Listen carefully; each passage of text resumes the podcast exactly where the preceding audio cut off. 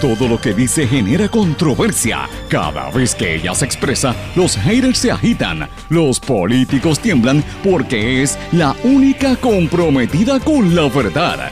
Periodista, bloguera, relacionista licenciada, analista de la noticia, escritora y le dicen la provocadora en las redes sociales. Y ahora comienza en blanco y negro con Sandra Rodríguez Coto.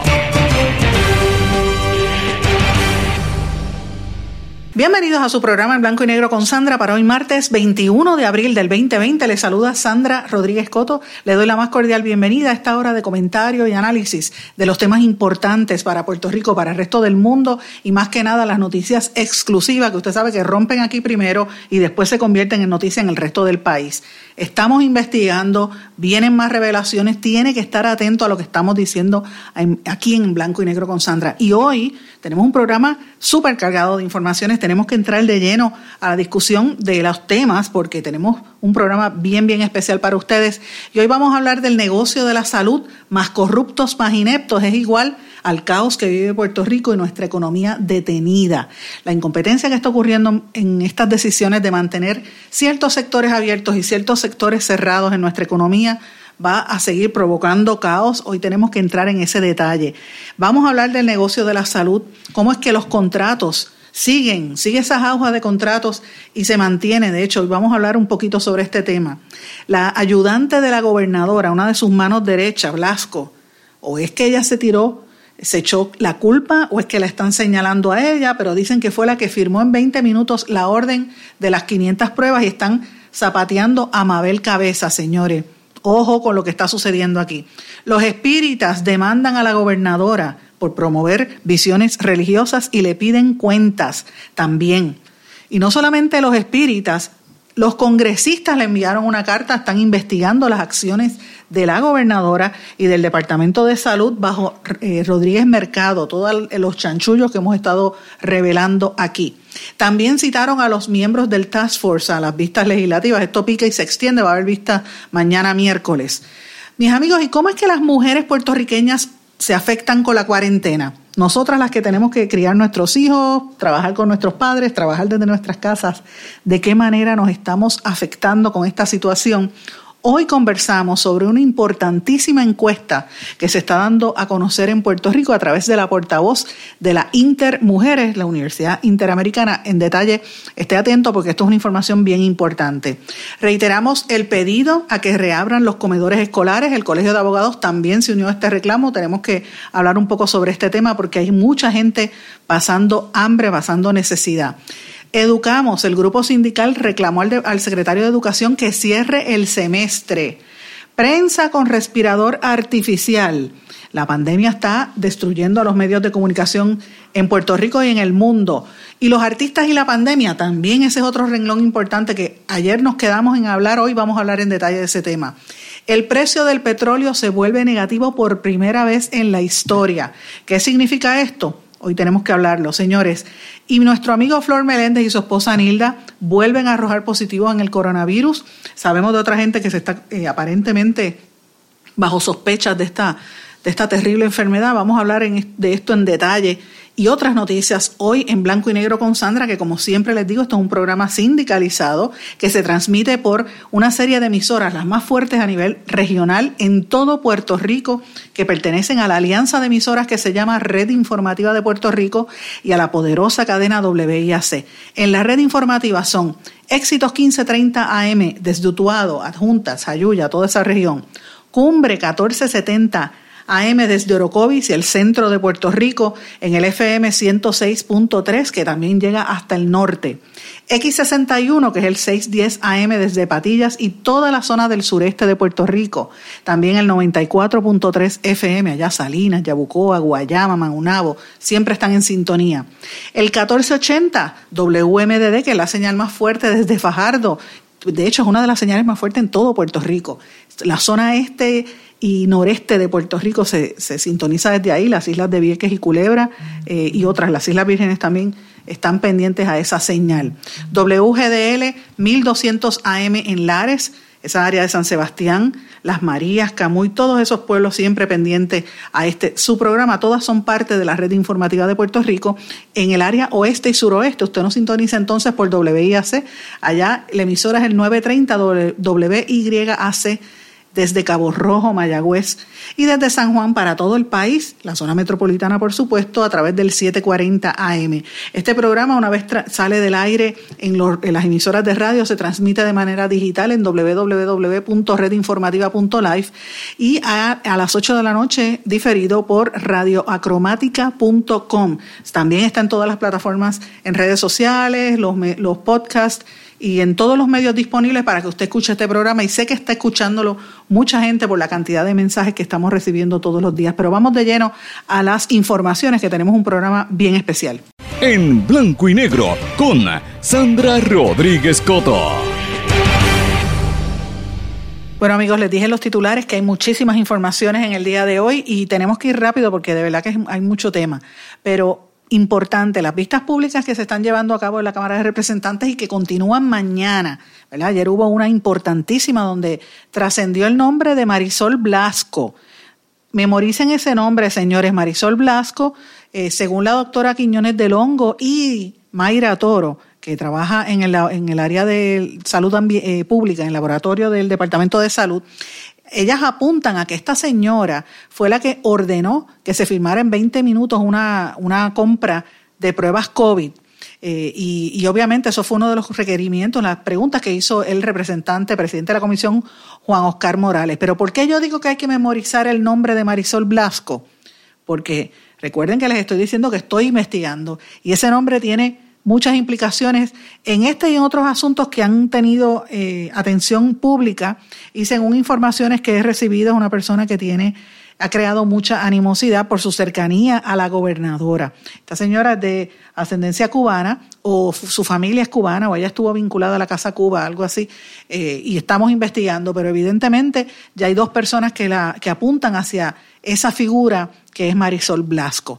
También se supo que la Cámara de Representantes va a estar citando como parte de la pesquisa a Segundo Rodríguez Quilinchini y a Juan Salgado, los dos médicos, eh, del, dos de los principales portavoces del Task Force del COVID. Así es que recuerden que todos estuvieron vinculados en esta compra de 38 millones de dólares, eh, que se dieron 19 millones a una compañía que ya le pagaron 19, imagínate y después la, compañía ni siquiera había hecho las pruebas. ¿Por qué la rapidez y ahora no hay tanta prisa por comprar las pruebas? Esas son preguntas que hay que contestarse. Eh, demandan a la gobernadora, porque miren, es que ella no sale de una y se mete en otra. Siete ciudadanos alegaron que los programas del Task Force que transmite WIPR, o sea, los infomercials que está haciendo WIPR, se viola la disposición, se viola la constitución entre el tema de la disposición específica de la separación de iglesia y Estado. Esto es importante porque aquí en Puerto Rico la gente se cree que todo el mundo son cristianos y uno tiene que respetar la diferencia y las creencias de cada cual. Y Puerto Rico tiene mucha gente que no necesariamente son cristianos o católicos, son gente que pertenece a diferentes creencias. Y en esto en específico, la demanda viene de parte de los espíritas, del grupo de la Escuela Espírita Alan Kardec y en el grupo también, en la demanda, participan otros practicantes del cristianismo, del islam, ateos y espiritistas laicos.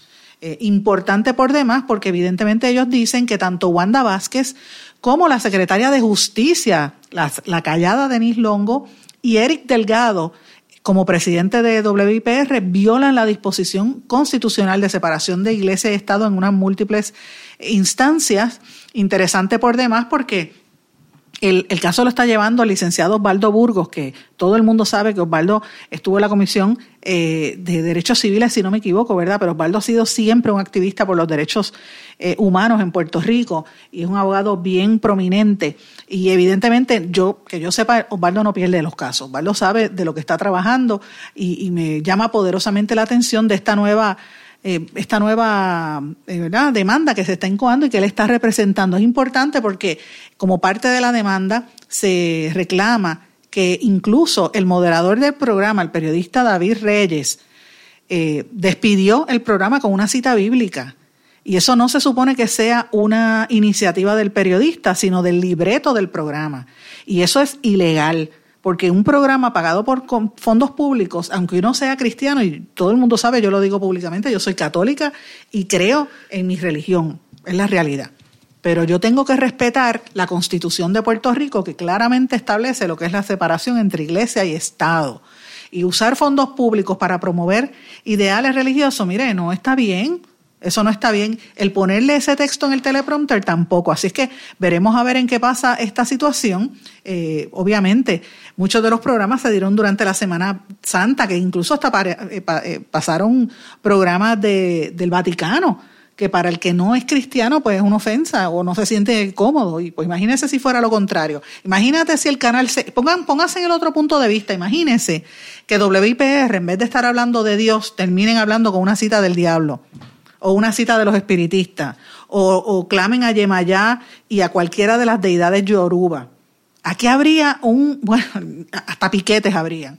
Pues miren, esa gente tiene derecho, los que creen en otras, en otras eh, ideologías, por eso es que existe una constitución. Así es que vamos a ver qué, qué postura asume la gobernadora en esto, que se quieren a veces dar más golpes de pecho de los más cristianos y no siguen los parámetros de lo que dice la Biblia, porque un cristiano no miente, un cristiano no roba y un cristiano no le hace daño a los demás.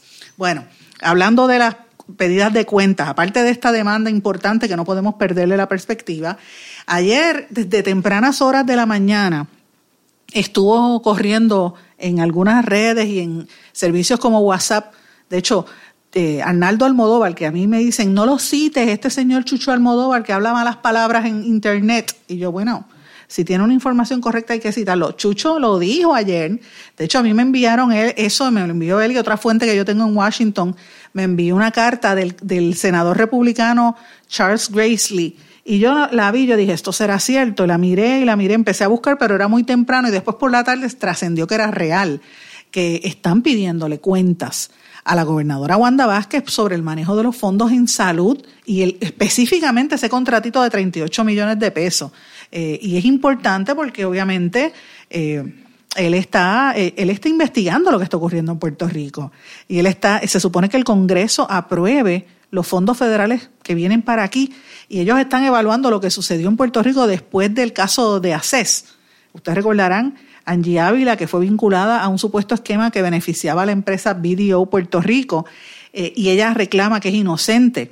La información que yo estoy buscando y recopilando hasta este momento, señores, apunta que hay otras personas vinculadas y que aquí han, han culpado a algunos que no necesariamente son los que son, Ojo, hay que tener cuidado con este proceso, pero para que el Congreso le preste atención a la toma de decisiones que están haciendo en Puerto Rico, significa que no confían. Así es que esto es bien peligroso porque la ayuda que vamos a necesitar, cuando, si esto empeora, ¿verdad? La cuestión del coronavirus, no va a llegar porque no nos van a soltar el dinero precisamente por estos malos manejos que quieren hacer a vista, eh, así a, último, a último minuto. Lo que me trae al tema que yo quería discutir con ustedes en el día de hoy, quería comentarles a ustedes el negocio de la salud, porque es que todo lo miran en, en dólares y centavos y ya sabemos que los políticos cuando entran al poder necesitan el apoyo de sus contribuyentes, ¿verdad? La gente que le dio los chavitos para las campañas y entonces trabajan con ellos y les hacen le hacen los favores y le dicen las cosas. Eh, y ya, pues estamos viendo ahora mismo el resultado de las investigaciones que hemos publicado aquí en las vistas públicas. Eh, también ha trascendido el tema del negociazo que querían hacer en el centro de convenciones, un contrato de 30 millones para montar un hospital ahí, cuando evidentemente hay necesidad en Bayamón, en el mismo Ceiba hay una facilidad que se puede eh, remodelar y lo más importante, ni siquiera están las estadísticas, que era lo que estábamos hablando ayer, la cantidad de casos, por lo menos no, no justifica en este momento la realización de un hospital habiendo tantas camas de hospital vacías en, esta, en este instante, así que hay que ver. Hay un asunto importante que yo quería traerles a ustedes, señores, que mm, también se vincula a este negocio que hay en el Departamento de Salud y todo lo que es vinculado a salud, y es en lo que se negoció con la telemedicina. Ustedes saben que esto se aprobó, telemedicina se aprobó recientemente en, ¿verdad? Con esta cuestión de, del coronavirus, pues se aprobó esa ley, se agilizó, pero este había un proyecto desde el año 2018 para que se hiciera esto. El Centro de Periodismo Investigativo ha sacado parte de estos artículos de en, algunos de sus artículos ha mencionado que desde que estaba el exsecretario de, de Salud se había intentado el desarrollo de, por lo menos, esta, este, este, este, esta necesidad de lo que es telemedicina y se le había dado una empresa que, si no me equivoco, era, y aquí me van a perdonar, creo que era Telemedic, la compañía Telemedic, y a través de Global Med, ¿verdad? Dos compañías que estaban allí. Eh, Telemedic ha tenido 516 mil dólares en contratos con el Departamento de Salud bajo este gobierno y 2.5 millones con la Administración de Familias y Niños. Y evidentemente pues hay unos cuestionamientos serios con ambas empresas. Es interesante que traigan esto porque entre las cosas que uno averigua eh, en este proceso, señores, ¿cómo tú vas a tener un contrato para montar un negocio de telemedicina tan importante? Que, ¿verdad? Como lo que conlleva esto. Y el número de teléfono, para que ustedes vean hasta el nivel de, de, cómo hacer las cosas, el número de teléfono que tenían contratado era, o que pusieron de contacto, era el de uno de los empleados, no el del negocio, el de los empleados, señores. Y eso trae, trae cola. Les estoy anticipando que el tema de telemedicina va a traer cola en los próximos días. Así que es importante. Lo mismo con el tema de Segundo Rodríguez y Mabel Cabeza. Y hay un vínculo importante que no podemos descartarlo, así que debemos estar atentos en los próximos días lo que va a trascender. También tenemos que estar atentos a la situación de los laboratorios y, y las pruebas rápidas que se van a estar haciendo en Puerto Rico. Yo lo que veo en todo esto es una falta de sentido común porque mientras está todo el mundo pensando, eh, ¿verdad? Estos sectores, cómo yo hago dinero, cómo yo saco chavos de donde no las hay, por un lado la gente se sigue enfermando y por otro lado estamos al borde del colapso de la economía. Lo primero es que si tú quieres saber cuántas personas están enfermas, cuántas personas están contagiadas, tú tienes que hacer un tracking. En Estados Unidos está, eh, la, gente que hacen este tracking son especialistas en esto, técnicos de epidemiología o epidemiólogos, ¿verdad? Casi siempre son técnicos, es un área sumamente especializada que el Departamento de Salud eh, debería activar. Y tienen el personal. ¿Por qué no lo están activando? Eso veremos a verlo. El secretario de Salud ayer hizo unas expresiones al respecto y de hecho tengo que decirlo públicamente. El secretario pidió excusas por el exabrupto que tuvo el día antes eh, o días antes con la con la periodista en una rueda de prensa. Y yo creo que él no debía haber pedido, eh, ¿verdad?, excusa, pero dice mucho de él que lo diga públicamente, porque es una persona que desde que llegó no lleva ni dos semanas, ha estado trabajando y es muy pronto para eh, la exigencia que se le estaba haciendo ahora. No nos podemos dormir con el secretario, el secretario tampoco se puede dormir. Tiene que ponerse para su número y mejorar la recopilación de la data para saber exactamente cuánta gente está enferma y hasta dónde llega la enfermedad, hasta dónde llegan esos, esos contagios, que es la parte más, más fuerte. Entonces uno mira qué ha pasado desde que se estableció el toque de queda el 15 de marzo, miren, ya estamos a 20 de abril, eh, y esto pues nos plantea cómo esta pandemia ha cambiado las percepciones, la economía e incluso la forma de comercio en Puerto Rico. Por ejemplo, ya tú no tienes confianza ni para ir a un restaurante, mucho menos un mall a un cafeteatro, a un cine, un concierto, ningún lugar. a un evento deportivo no hay. Ya se acabaron las pequeñas ligas, el baloncesto para los nenes, los torneos en las escuelas, eh, todo. No hay eh, actividades universitarias ni escolares, porque todo esto se ha perdido precisamente por esta situación en el fin del semestre. Entonces no se habla nada o muy poco del daño económico que hay eh, lo que está ocurriendo, la gente que vive alquilada. Mire, yo he estado recibiendo mensajes, hay una señora en Carolina que me ha estado pidiendo información porque le cortaron el agua, eh, no tiene, tiene tres niños, ha ido hasta el municipio, no consigue ayuda. Entonces, ayer también hablé con uno, unos, eh, amigos del barrio Cucharillas y, y Juana Matos en Cataño, que sintonizan este programa, que están preocupados porque se pasan horas tratando de de conseguir alguien que les conteste el teléfono en el Departamento del Trabajo para llenar la, el, desempleo. Y tampoco. miren, miren los ángulos que les estoy dando al mismo problema. Eh, y entonces, aquí uno mira que el gobierno abre y permite, por lo menos aunque sea en la parte de en el carro, en el servicarro, uno ir al banco, uno puede entrar al banco con las debidas protecciones o a las cooperativas. Pero hay otros renglones de la industria que tienen que abrir. Las compañías de seguro es una. ¿Por qué las compañías de seguro no están abiertas? Aquí hay mucha gente que no puede mover sus vehículos y que los necesita, gente enferma.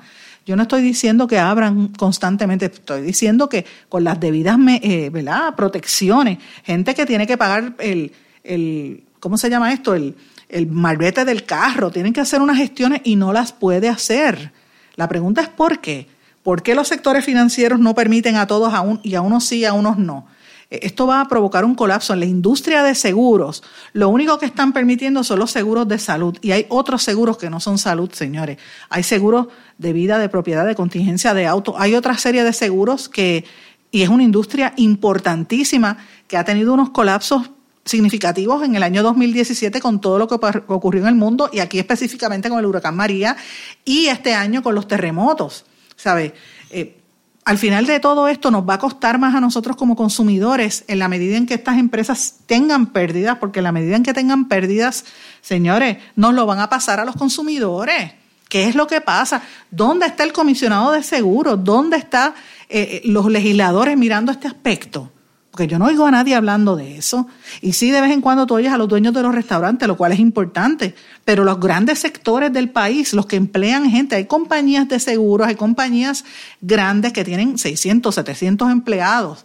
Yo no estoy diciendo que los traigan a todos, pero qué sé yo, 200, 400 que puedan entrar la mitad, ciertos días, que haya distanciamiento y se obligue a estas empresas a darle protección, porque esa es otra Ahora mismo hay algunas empresas que no están dándole protección a los empleados. Todo esto es serio. Y, a mí me preocupa porque, señores, tenemos, este es el asunto que tenemos. Las cifras no cuadran. Eso es lo primero admitido por el propio secretario, eh, Lorenzo González, quien ha dicho que, que, está trabajando en el asunto y de hecho, como dije ya, pidió excusas, ofreció disculpas, que para mí eso es de caballero. Le ofreció disculpas a la prensa, la manera en que lo hizo muy elegante y yo lo felicito públicamente, vamos a decirlo de esta manera. Ahora, eh, las cifras no cuadran. ¿sabes? Menos del 1% de la población ha recibido las pruebas. O sea, si tenemos 3.2 millones de personas en, en, Puerto Rico, ¿por qué no están recibiendo las pruebas? Eh, y lo otro, el doble discurso y la politiquería. Dicen que van a hacerle las pruebas en, en, el, en el aeropuerto, pero entonces dejan el aeropuerto pidiéndole un permiso a los Estados Unidos. Miren, vamos a cerrar el, el aeropuerto. Porque cuando tú ves a un familiar tuyo muriéndose, como decía residente René Calle 3 en un tweet, ahí es que tú vas a decir contra. Vino alguien de afuera y me lo, me lo pegó. Porque eso es lo que está pasando. Aquí están llegando muchos amigos y familiares y gente que, que, que tenemos los puertorriqueños desde Nueva York, desde Florida. Y Nueva York es el epicentro ahora mismo de la nación americana. Yo quisiera que ustedes vieran las fotografías, los que no la han visto, de las fosas comunes en la ciudad de Nueva York. Señores, eso, y a quien más está afectando, llevo dos semanas diciéndoles a los negros y a los latinos, y aquí nadie quiere hablar del tema. Entonces, todo el mundo dice, como me dijo una compañera de una colega emisora eh, de una cadena de noticias que está a punto de irse a pique, bien famosa en este país que tiene AM y FM, me escribe y me dice, ay Sandra, eres tan negativa, no expliques las cosas que la gente no entiende. yo, pero ¿qué tú estás pensando? Como si la gente fuese, no, no puedo menospreciar al público, el público sabe, el, el público hay que decirle la verdad.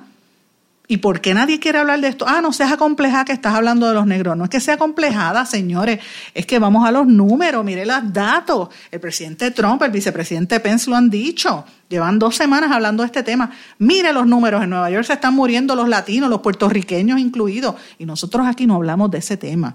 Esos son los temas que, hay que hay que traer. Entonces, por otro lado, tú ves el encierro constante y la gente se está hartando de esta cuarentena. Están desesperados porque no hay trabajo, están pasando hambre. La incapacidad del Departamento de Salud que ya mencioné, las empresas que no generan, los municipios están molestos. He hablado con varios alcaldes.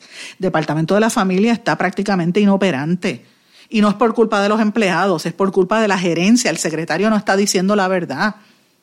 Entonces, hostilidad del gobierno hacia la prensa sigue creciendo ante la incapacidad del mismo gobierno para dar la información correcta.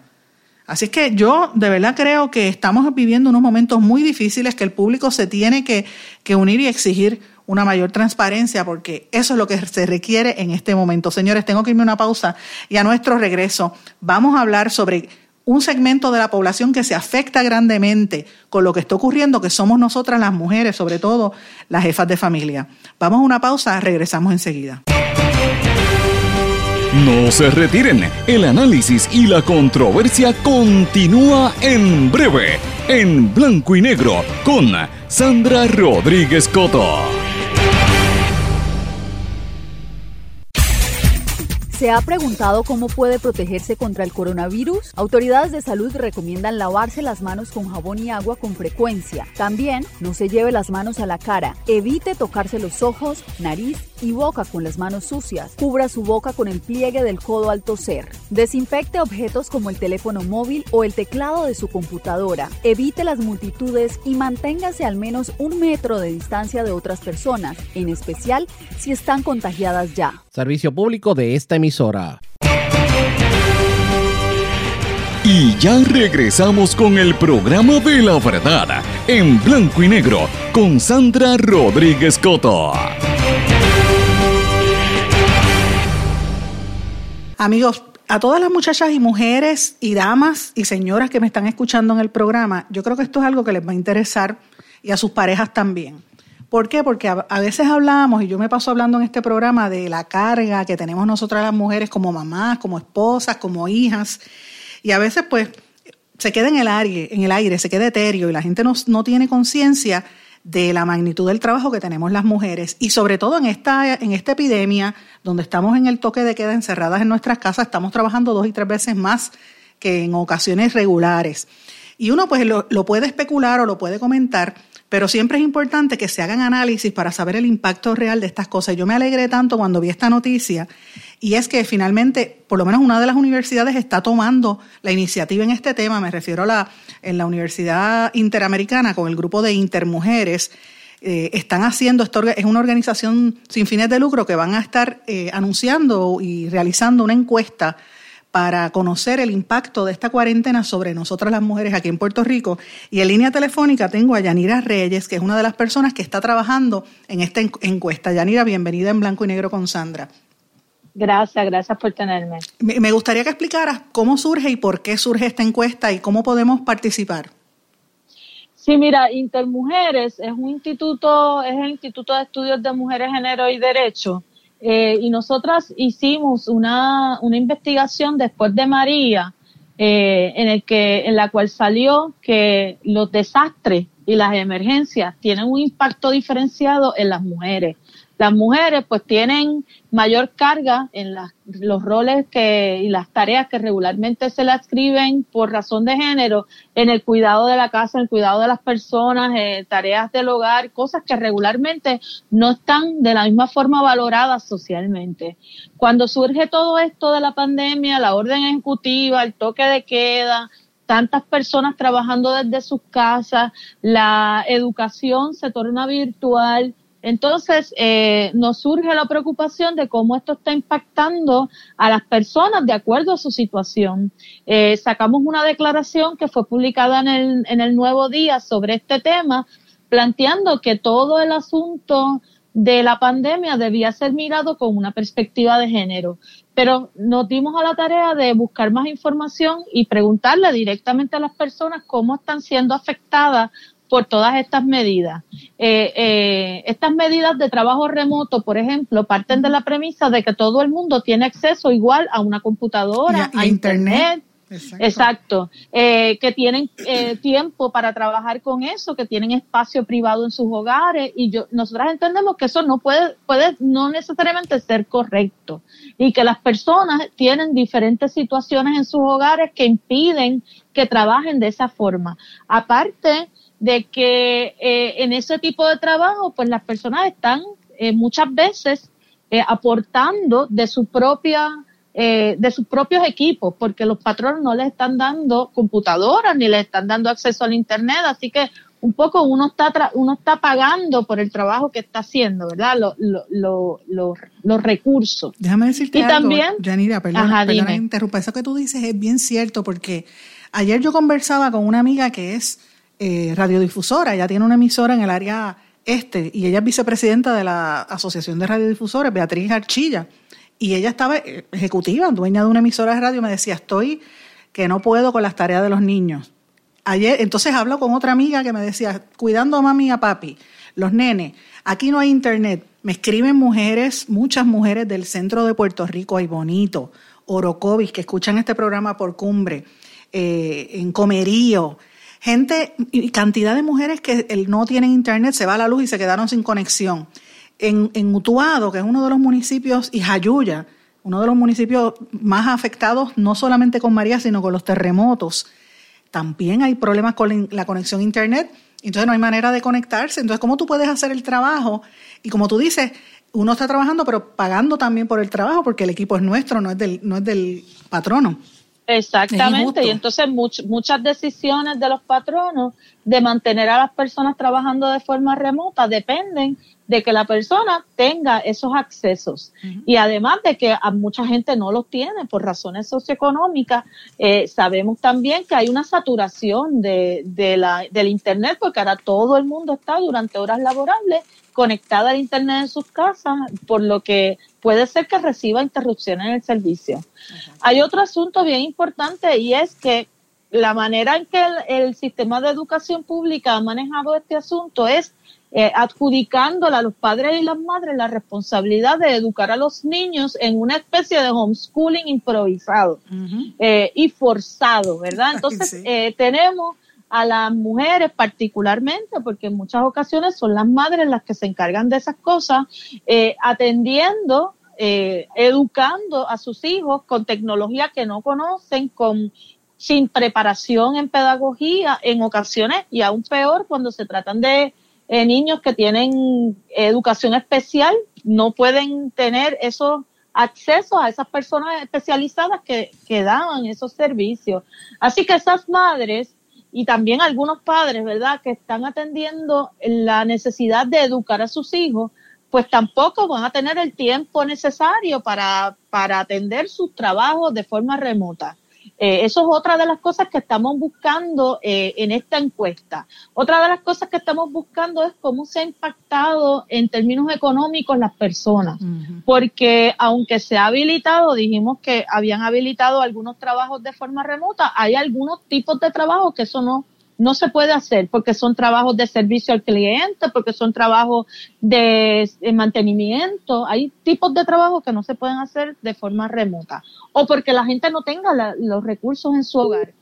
Pues en, una, en un momento se estaban eh, liquidando licencias de vacaciones. Pues una de las cosas que estamos preguntando es si ha tenido un impacto económico, si, si, le, si le adjudicaron esos días a alguna licencia, por lo que la persona entonces sin poder ir a trabajar porque no es porque se había negado, le han reducido sus beneficios marginales como es la licencia de vacaciones o incluso si han recibido un despido, una suspensión o en la práctica ya no cobran y si han podido entonces eh, acceder a los a los servicios que se están ofreciendo para eso como el desempleo porque se está diciendo que verdad se puede trabajar con solicitar el desempleo, pero también se ha dicho que está imposible la solicitud porque han eh, los sistemas no permiten que las personas soliciten. Así que ese tipo de cosas también estamos buscando ayer me llamó, en esa encuesta. Te, voy a decir, ayer en la tarde, cuando terminé el programa, recibí una llamada de, de unas amistades que tengo que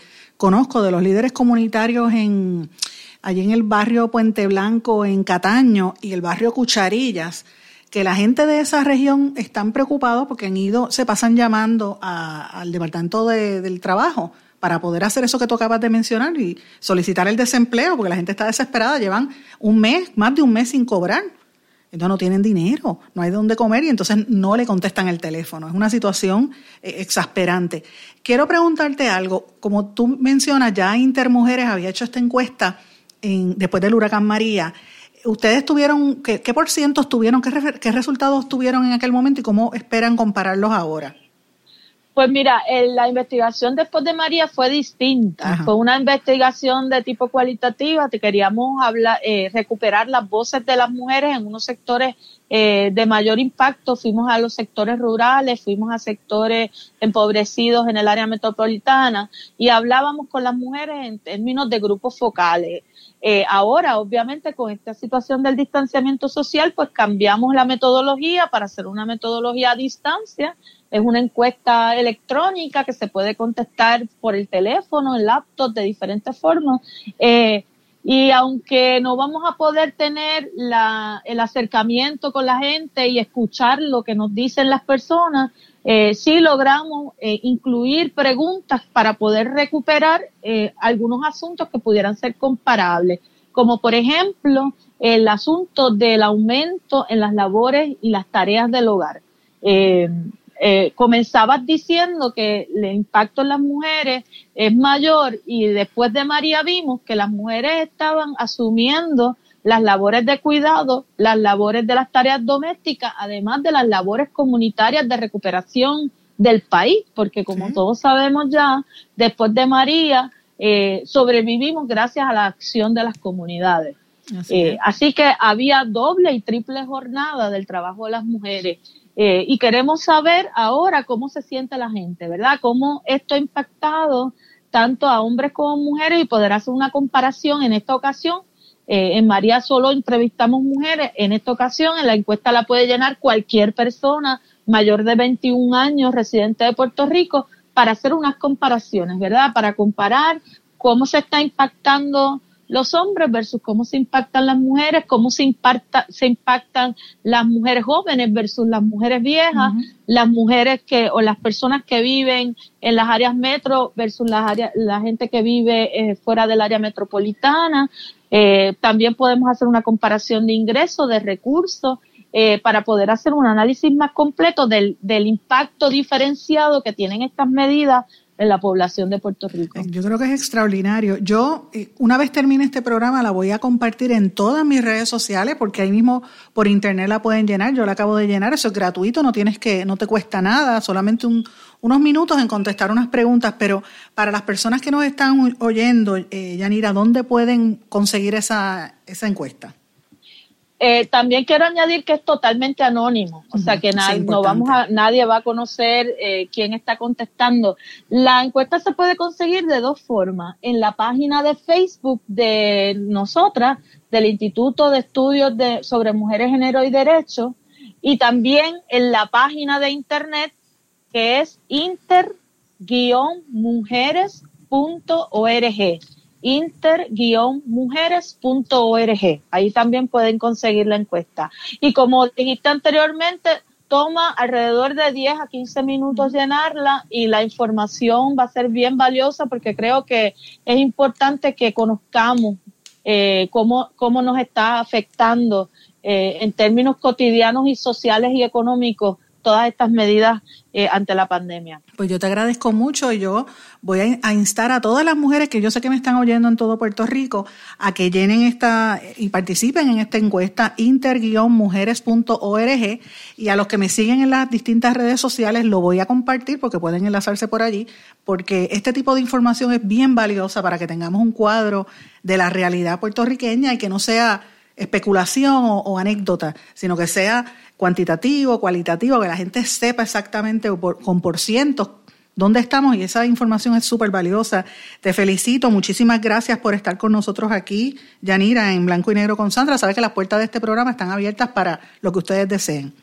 Muchas gracias, muchas Muchísimas gracias. Vamos a ir a una pausa, regresamos enseguida. No se retiren, el análisis y la controversia continúa en breve en blanco y negro con Sandra Rodríguez Coto. ¿Se ha preguntado cómo puede protegerse contra el coronavirus? Autoridades de salud recomiendan lavarse las manos con jabón y agua con frecuencia. También no se lleve las manos a la cara. Evite tocarse los ojos, nariz y boca con las manos sucias. Cubra su boca con el pliegue del codo al toser. Desinfecte objetos como el teléfono móvil o el teclado de su computadora. Evite las multitudes y manténgase al menos un metro de distancia de otras personas, en especial si están contagiadas ya. Servicio público de esta emisora.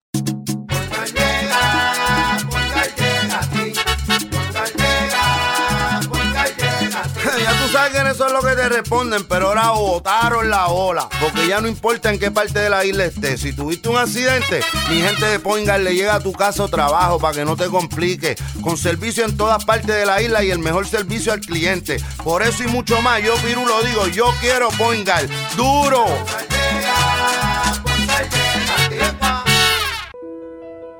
Sabemos cuántas personas murieron de verdad durante el huracán María. A usted lo escucharon en el momento de mayor desesperación. Todavía siente aquellas noches a oscuras y de incertidumbre. ¿Qué pasó mientras los vientos azotaban y luego en aquellos días y semanas después cuando no había sistema de comunicaciones? Reviva cada minuto con una narrativa real sobre lo que pasó en la bitácora de una transmisión radial, catalogado como uno de los mejores libros del año 2018 por la crítica literaria. Es una lectura necesaria porque no podemos olvidar nuestra historia para que esta no se repita. Bitácora de una transmisión radial, disponible en las principales librerías a través de todo Puerto Rico y en la internet lo consigue en Amazon, en libros787.com y en travaliseditores.com, publicado por Travalis Editores. Quítese el dolor de cabeza con sus obligaciones de contabilidad con los servicios que presta Villalba y Villalba Company, directo, personal y con sensibilidad humana. Lo que se busca en un verdadero asesor de contabilidad para todo tipo de servicio de contabilidad, pago de IBU, pago de nómina, informes trimestrales y anuales y otros. Ofrecen servicio directo personalizado. Villalba y Villalba Company. Para orientaciones, su teléfono el 939-336-5774.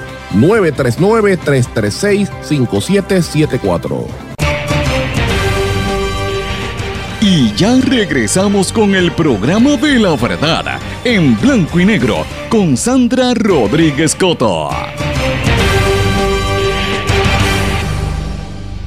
Regresamos a esta parte final de En Blanco y Negro con Sandra. Bueno, brevemente, mis amigos, porque a veces uno piensa que le va a dar más el tiempo, pero hay tanto tema que, no da la oportunidad de uno entrar en, en, la discusión como quisiera. Y por eso los quiero invitar a que busquen mi blog En Blanco y Negro con Sandra. Si no quieren leer, porque hay gente que no le gusta leer, pues mire, váyase a YouTube, en la página de YouTube, y busque mi canal Sandra Rodríguez Coto con el nombre mío. Busque ese canal y usted va a ir a ver los videos que yo le llamo con la bata puesta, porque yo lo hago tomando café por la mañana, es bien, bien temprano, a veces lo hago un poquito más tarde, pero tomando café por la mañana es cuando me inspiro y digo todo lo que tengo que decir.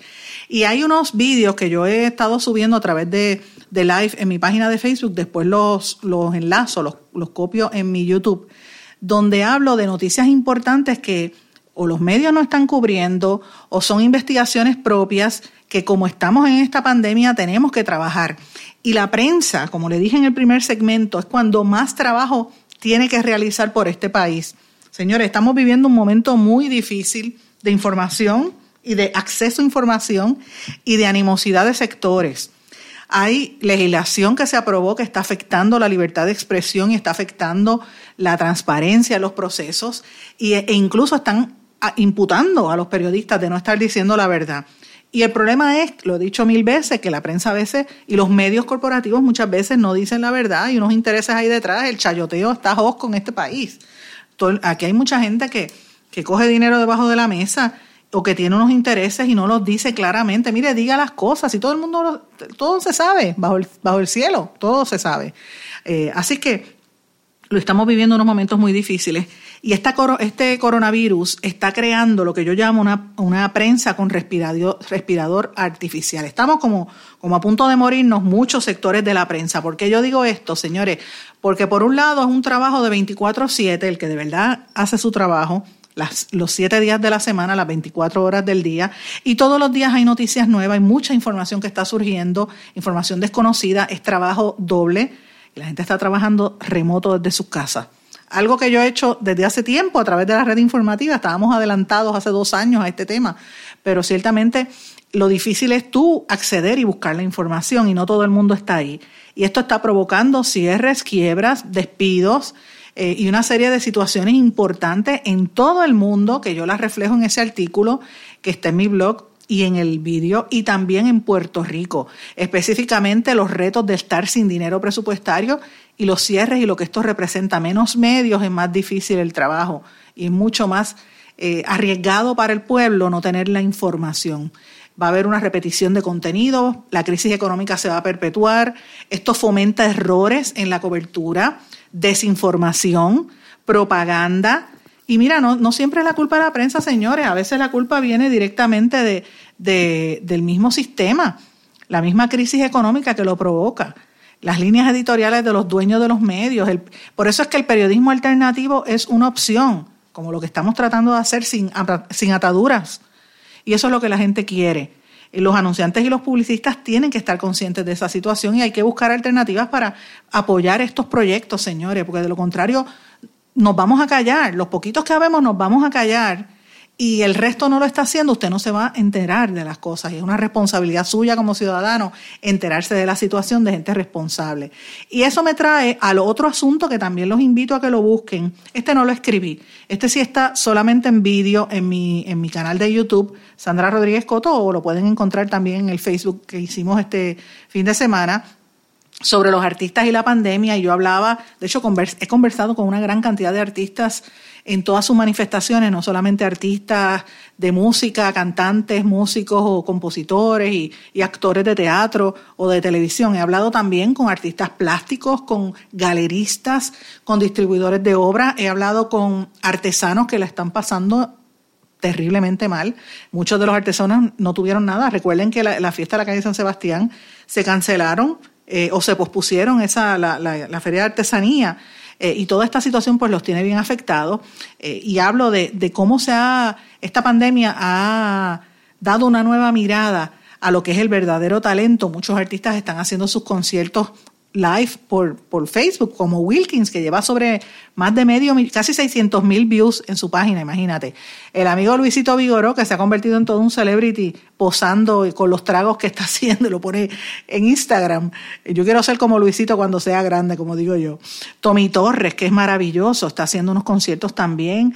Pero otros artistas que quizás no tienen el acceso, como como Carlos Esteban Fonseca y otros artistas un poco más, más, más pequeños, conocidos más en, en pops como Angelito Rosario, que es un talentazo, igual que Migdalia Rivera y otros. Eh, Cani García, que es una bien conocida, también está haciendo algo en Instagram. Así que yo hablo de toda esta dinámica, lo que hizo Tito el Bambino, el llamado al boicot que había de su concierto, y qué es lo que tienen que hacer los artistas para tratar de competir, porque están pasándola muy mal. Hay muchos artistas pasando hambre no tienen trabajo están pidiendo dinero y aportación económica a través de, cuentas ATH. Muchos están en esas, señores. ¿Cuál es la opción? ¿Qué es lo que va a pasar? Pues mira, yo creo que la solución es, el gobierno tiene que, exponer alguna, el Instituto de Cultura ha dado algunas ideas, pero yo creo que esto necesita un poco más eh, y hay que empezar a renegociar las participaciones de los artistas y tienen que convertirse más en comerciantes que el mismo artista. Así que los invito a que escuchen ese vídeo que es interesante por demás. Pero hay varias noticias que quería mencionarles brevemente a nivel internacional. Eh, la cuestión del petróleo por primera vez baja, está en negativo, la primera vez en la historia, por debajo de cero dólares. Imagínate, esto eh, ha tenido un impacto radical y es el petróleo de los Estados Unidos, bajó eh, un desplome en el Dow Jones, en ese Standard Poor's, Nasdaq, todos bajaron y el precio negativo significa que los depósitos de petróleo están llenos, los productores de crudo se ven obligados a pagar a los compradores para que los recolecten. Esto evita el cierre de los yacimientos. Así que estamos hablando de unos pronósticos alarmantes. la crisis en la demanda va, como consecuencia de toda esta cuarentena, pues va a seguir eh, teniendo repercusiones grandes en todos los países y esto pues, obviamente para el consumidor es bueno, pero si no puedes salir a la calle no lo puedes utilizar. Trump busca poner 75 millones de barriles de petróleo en las reservas estratégicas nacionales. Vamos a ver qué pasa en cuanto a eso. Mientras tanto, el jefe de la OMS, de la Organización Mundial de la Salud, Tedros Ghebreyesus, indica que, el, que ayer y hoy, ayer él tuvo una rueda de prensa y dice que entre esta semana lo peor está por venir. No, no hemos llegado a la cifra más grande de esta pandemia y él está anticipando esto, señores. Eh, así que hay que estar atento al impacto que esto va a tener a nivel económico, a nivel global, y para mí esa es la, información más importante que está trascendiendo en los Estados Unidos. Pero quiero terminar el programa con una noticia, ¿verdad?, un poquito difícil, eh, porque lo había dicho ya aquí que soy amiga de Flor Meléndez, el, gran baloncelista y renombrado dirigente de baloncesto. Ahora mismo está en los indios de Mayagüez, pero él estuvo muchos años en, el, en, la selección nacional y estuvo también en Argentina. Él y su esposa Nilda los conozco muy bien porque ambos son amigos de mis padres. Flor junto a, a, mi papá y, a otros baloncelistas, ¿verdad? Julio Toro y otros más, pero particularmente Flor Meléndez. Julio Toro y mi papá estudiaron juntos toda la vida desde niños en el, en el Oratorio San Juan Bosco allí en, en la península de Cantera y después en la Einstein, me parece. En la escuela, los que son de Barrio Obrero saben de dónde yo estoy hablando. Eh, y pues toda la vida, cada vez que yo iba a las actividades en el oratorio San Juan Bosco, pues eh, me encontraba con Flor Meléndez y lo conocía desde niña, siempre, toda la vida. Después cuando fui periodista también y a su esposa, y, la aprecio muchísimo, me ha referido hasta médicos para mi nena, eh, Nilda. y yo conversé con Flor porque Flor arrojó positivo en el coronavirus. Le dije, Flor, en algún momento te quiero entrevistar. Y él me dice, Sandra, es que no quiero hacer expresiones hasta que no venga la segunda, la segunda prueba. Señores, y ayer bajó la segunda prueba y, volvieron a arrojar positivo.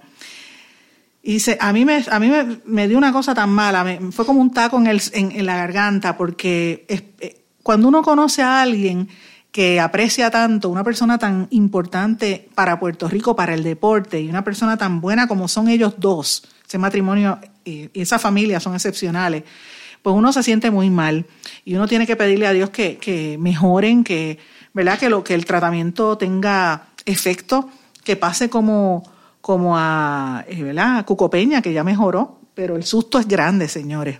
Y yo quiero terminar el programa con una reflexión que el mismo Flor Meléndez me envió y yo compartí en estos días en mis redes sociales.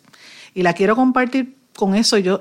Al principio yo dije que, que están demandando a la gobernadora Wanda Vázquez por, por el uso y el tema de la religión pero es pagado con fondos públicos en medios, en el medio WIPR, que es del gobierno. Este es un programa sindicalizado en total libertad de expresión, así que yo voy a hacer una expresión religiosa o de alguna creencia, simple y llanamente porque lo que hizo Flor y lo que me envió me tocó el corazón. Y le doy las gracias a Flor Meléndez, espero en Dios que se mejore él y su esposa y que salgan de esto lo más pronto posible, que su familia esté tranquila.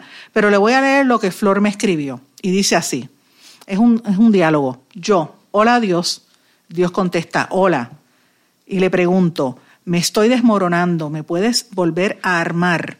Dios le contesta, preferiría no hacerlo. Y yo le pregunto, ¿por qué? Y Dios contesta, porque no eres un rompecabezas. Y yo le pregunto, ¿qué pasa con todas las piezas de mi vida que se caen al suelo? Y Dios le contesta, Déjalos allí por un tiempo, se cayeron por una razón, déjalas estar allí un rato y luego decide si necesitas recuperar alguna de esas piezas.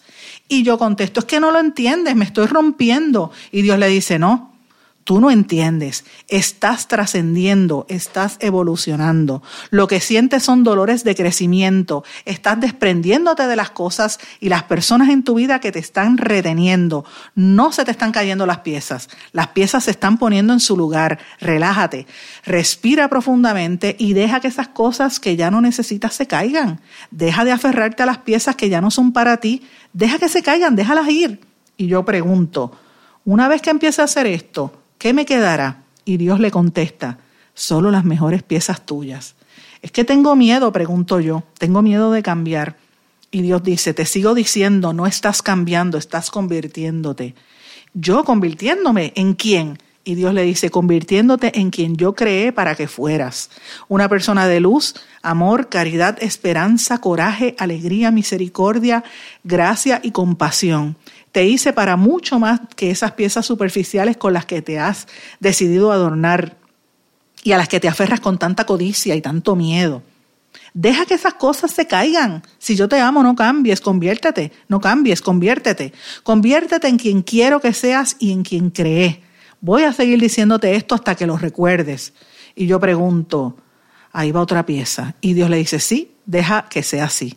Y yo pregunto, entonces, ¿no estoy roto? Y Dios contesta, no, pero te estás rompiendo la oscuridad como el amanecer. Es un nuevo día, conviértete, conviértete en quien realmente eres, un ser de luz, un ser de Dios.